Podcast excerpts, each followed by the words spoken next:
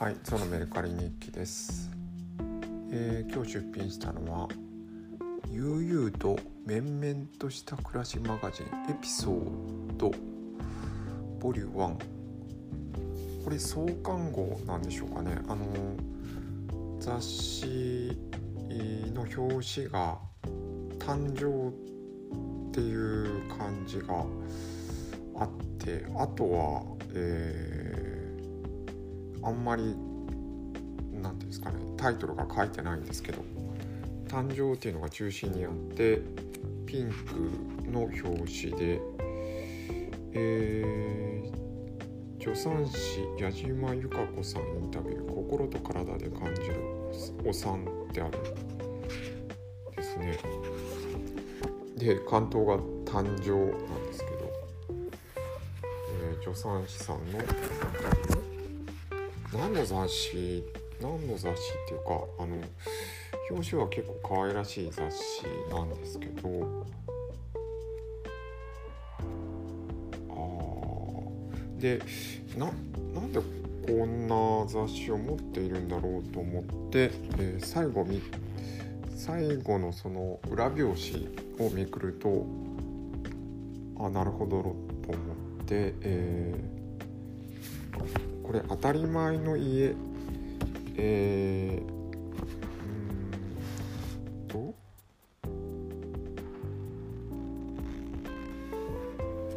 当たり前の家コミュニティ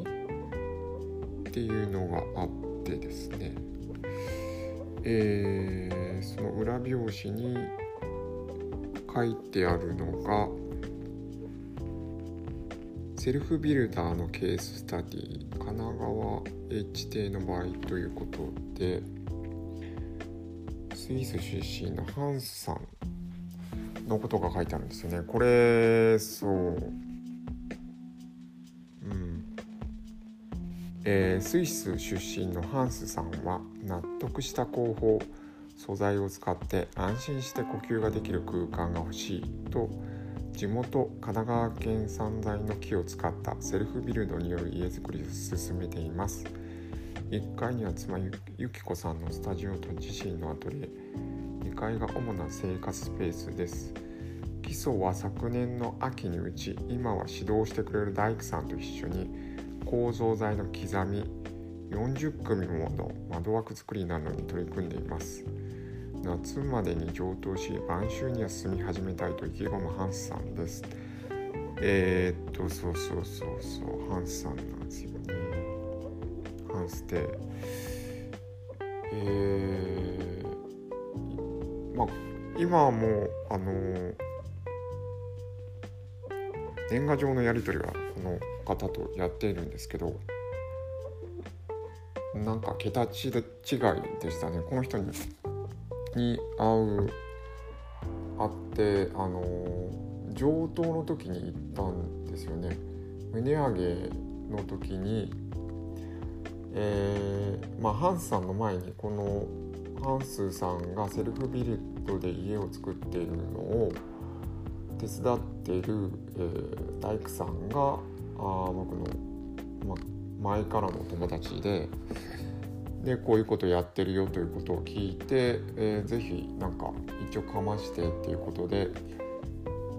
えー福岡に住んでいたんですけどうん確か掛け屋あの掛け屋っていうのはあのでかい木槌ですね。でかい木のハンマーとかあのバールとか持ってあのどうやって行ったんだろう。飛行機で行ったのかな？行きました。でその大工の友達と、えースイスのスイス人のハンスさんはあのフルート奏者なんですけどすごい大工仕事ハマっていてうん何でもやっちゃう人ですね、えーで3日やったらプロねっていうことを言ってましたね。あの基礎基礎も自分でやったしというか全てやったんですけど構造木木のあの構造も全部やったし大工仕事ですね。壁も全部やったし屋根も確か全部やって窓も、まあ、とにかく全部やっちゃってう人で、えー、仕事はやってないんですけど 仕事というか、まあ、収入はないその時はない状態でずっと家づくりをこうやっていたっていうものすごい強烈なあの方でした。で、えー、完成し完成というかもう完成してるのかなわからないんですけど。えー、っとあれは、えー、5年前ぐらいにいや4年前かな。行った時には壁はできあそうだ。奥様があのピアノ奏者で、えー、そのまあ音楽室っていうかピアノを収める部屋がやっとできたと音楽室がやっとできたということで、えー、奥様のピアノを聴いたんですけどとてもすごく夢心地というかあもちろん音色が美しいその奥さんのピアノが綺麗ってだけじゃなくそこに収まってるって。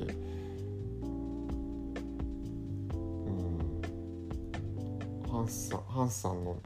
手作りのうちの中に収まってるピアノ。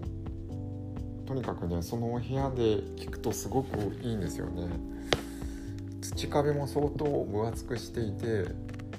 まあ音響も考えて、えー、彼も一応音楽家。今 フルート吹いてるんだろうか。もうずっと大工工事とかしていて、まあ、今はえっ、ー、とうちの大工自分のセルフビルド以外に大工として呼ばれることは結構あるみたいなんですけど。今音楽家やってるんだろうか。なんかはい。えー、なんかまあ強烈な人に会ったっていうのを思い出しました。ちょっとそのスイス出身のハンスさんの記事がちょっと書いてある雑誌でした。これを、えー600円で出しました。これもらったんでしょうね。いやこれはごめんなさい。800円で出しました。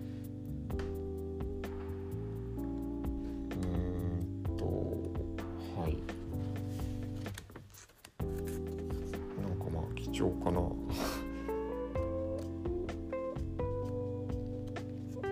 でえー